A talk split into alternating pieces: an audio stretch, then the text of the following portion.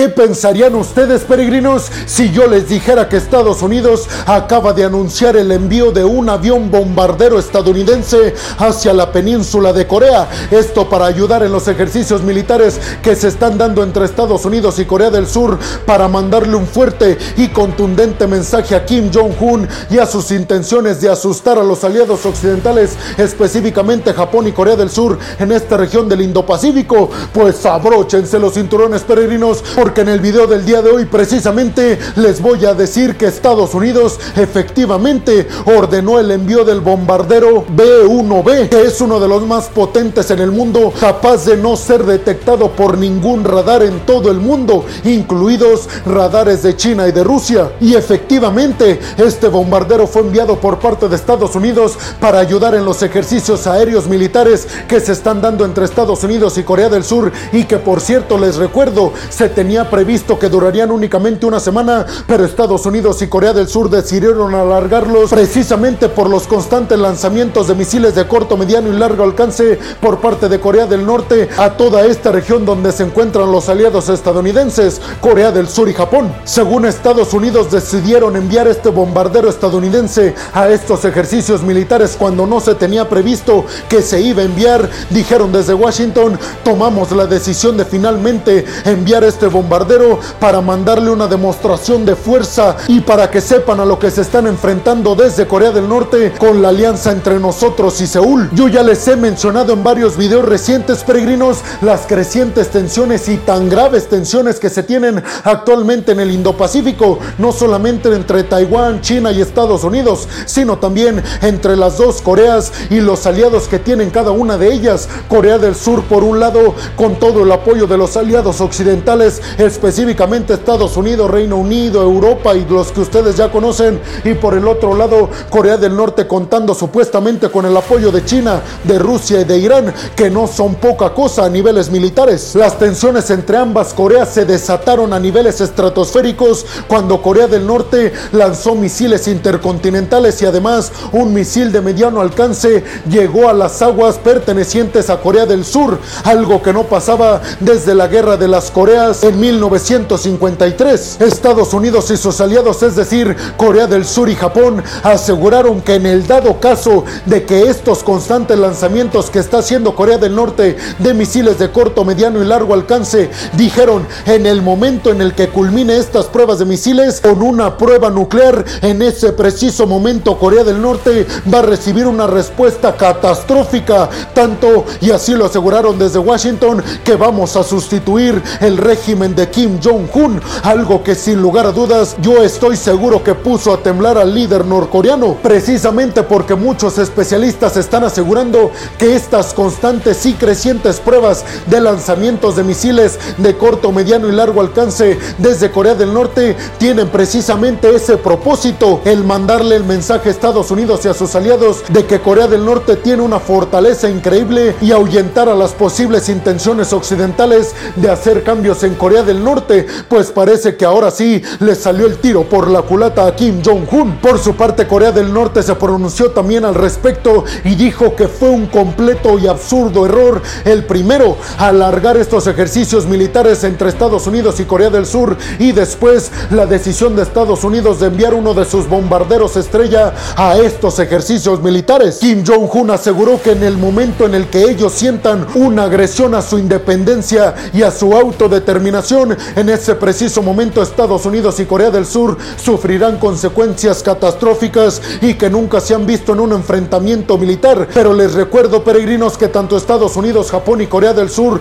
han asegurado que no se compara el poderío militar que tienen esta alianza con el que tienen en Corea del Norte. Pero ustedes, ¿qué piensan, peregrinos? ¿Creen que hayan tomado desde Estados Unidos la buena decisión de enviar este bombardero a estos ejercicios militares con Corea del Sur para mandarle un fuerte y contundente mensaje de a lo que se estaría enfrentando Corea del Norte si lleva a cabo una nueva prueba nuclear? ¿O le hacen caso a las advertencias de Corea del Norte que dicen Estados Unidos y sus aliados en esta región estarían corriendo un grave peligro si siguen provocando a Pyongyang? Déjenme su opinión en la zona de los comentarios. Bienvenidos a un nuevo video de geopolítica en el cual, como ustedes ya saben, les voy a platicar lo más importante que ha acontecido a niveles diplomáticos y geopolíticos alrededor de todo el mundo. Y vámonos rápido rápidamente con la segunda noticia del día de hoy, peregrinos, y es que el secretario general del bloque de la OTAN, Jan Stoltenberg, visitó Turquía. Esto para tener una reunión cara a cara con el presidente Erdogan y seguramente ustedes ya están intuyendo cuál fue el propósito de esta visita por parte del secretario general del bloque occidental y es que Jan Stoltenberg aseguró que ya se ha concluido el tiempo suficiente para que ya todos los miembros del bloque de la OTAN acepten de manera definitiva la adhesión de Suecia y Finlandia de forma oficial al bloque militar occidental. Y es que dijo Jan Stoltenberg, hoy en día es increíble que después de todo el peligro que representa para los países, todavía no se haya aceptado de forma unánime el que estos aliados occidentales, Suecia y Finlandia, entren al bloque militar. Dijo Jan Stoltenberg, es el momento de acelerar este trámite y por eso voy a visitar Turquía para lograr un acuerdo con el presidente turco Erdogan de que ya dé el sí a esta adhesión de estos países al bloque de la OTAN, porque les recuerdo, peregrinos, que solo Hungría y Turquía no han aceptado por medio de sus parlamentos el que estos dos países formen parte de manera oficial del bloque. Según Jan Stoltenberg, el tema de Hungría no tiene nada que ver con el de Turquía y Hungría es prácticamente cuestión de tiempo para que los acepte, pero en cuanto al tema de Turquía,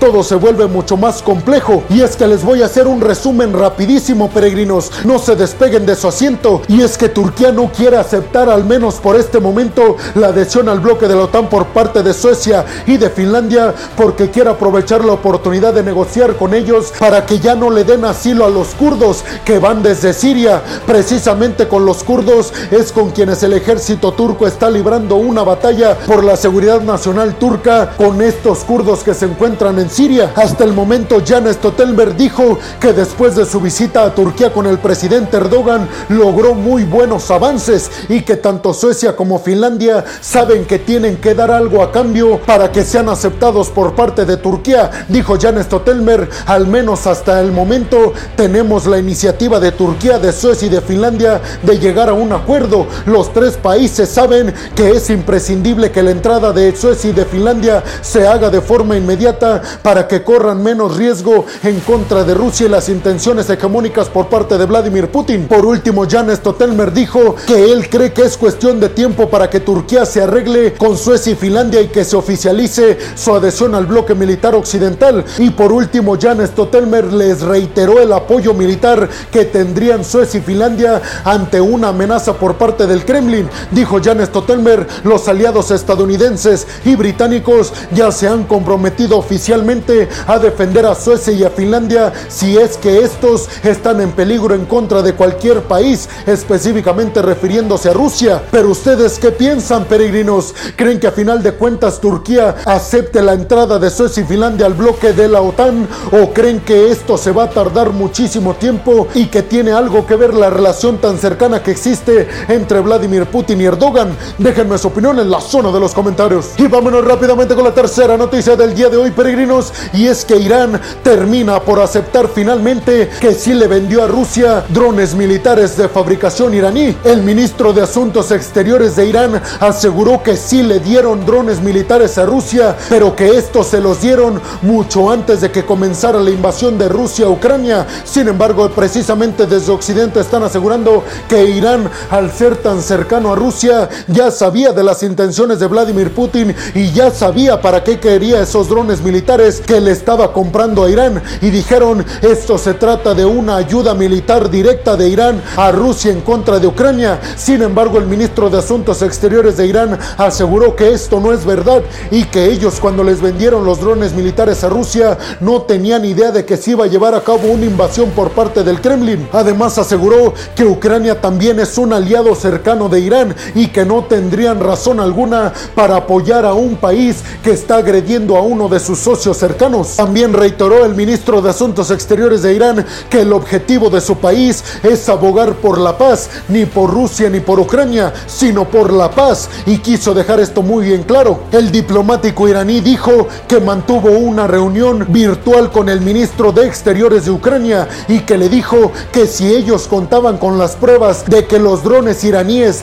que ellos le habían vendido a Rusia habían sido utilizados en contra de Ucrania, que les presentaran esas pruebas a Irán y que si estas eran ciertas, Irán no se iba a mantener hermético y que se iba a posicionar a favor de Ucrania en contra de Rusia porque dijo, lo que nosotros queremos es la paz, no pretendemos hacer que un país utilice nuestro poderío militar en contra de otro, y mucho menos si es uno de nuestros socios. Pero ustedes qué piensan, peregrinos? ¿Le creen a Irán de que le vendió drones militares a Rusia, pero antes de que éste invadiera Ucrania y que ellos no tenían conocimiento de las intenciones de Vladimir Putin de invadir Ucrania? Y sobre todo, ¿creen que no le vendió misiles a Rusia? Déjenme su opinión en la zona de los comentarios. Y vámonos rápidamente con la cuarta noticia del día de hoy, peregrinos. Y es que según la agencia de noticias Bloomberg, el Partido Demócrata encabezado por Joe Biden está planteando la posibilidad de limitar a China el acceso a la computación cuántica y también a la inteligencia artificial,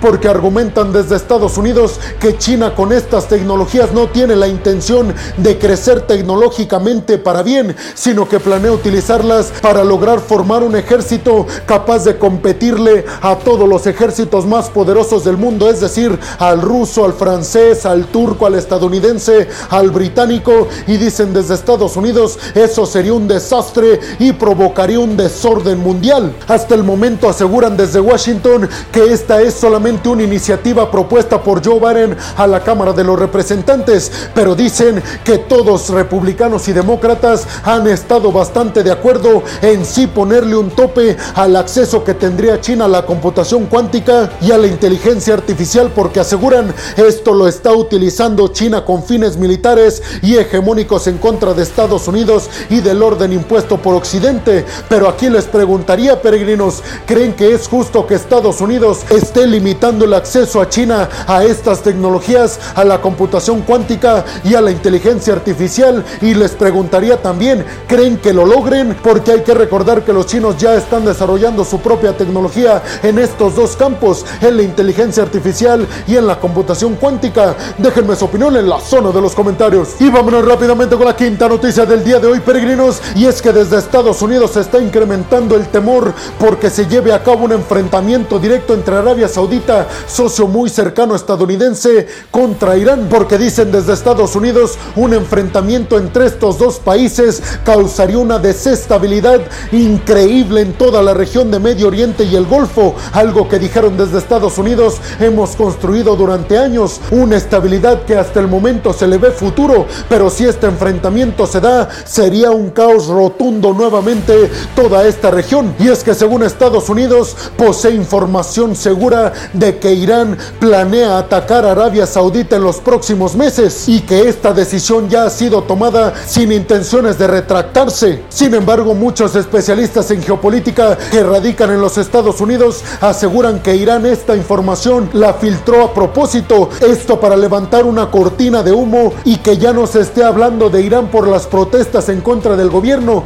y que más bien se empiece a hablar de estos temas, de una amenaza conjunta en contra de Irán, una amenaza que estaría representada por Estados Unidos, Israel, Arabia Saudita y todo Occidente. Pero ustedes qué piensan, peregrinos? ¿Creen realmente que Irán tiene las intenciones de atacar a Arabia Saudita sabiendo que Estados Unidos apoyaría directamente a Arabia Saudita en su contra? Y sobre todo, ¿qué piensan de lo que yo les dije, peregrinos? ¿Creen que esto ayuda a que Arabia Saudita se acerque nuevamente a Estados Unidos en contra de Rusia? Déjenme su opinión en la zona de los comentarios. Y vámonos rápidamente con la sexta y última noticia del día de hoy, peregrinos. Si es que Rusia ensayó el lanzamiento de un misil balístico disparado desde un submarino atómico. Algo gravísimo, peregrinos. Y es que esto provocó que nuevamente se prendieran las alarmas en Occidente, porque precisamente si se llegara a dar el que Rusia usara armamento y poderío nuclear en contra de Ucrania, precisamente este sería lanzado desde alguno de estos submarinos atómicos que tiene Rusia. Por eso desde Occidente prendieron las alarmas porque intuyeron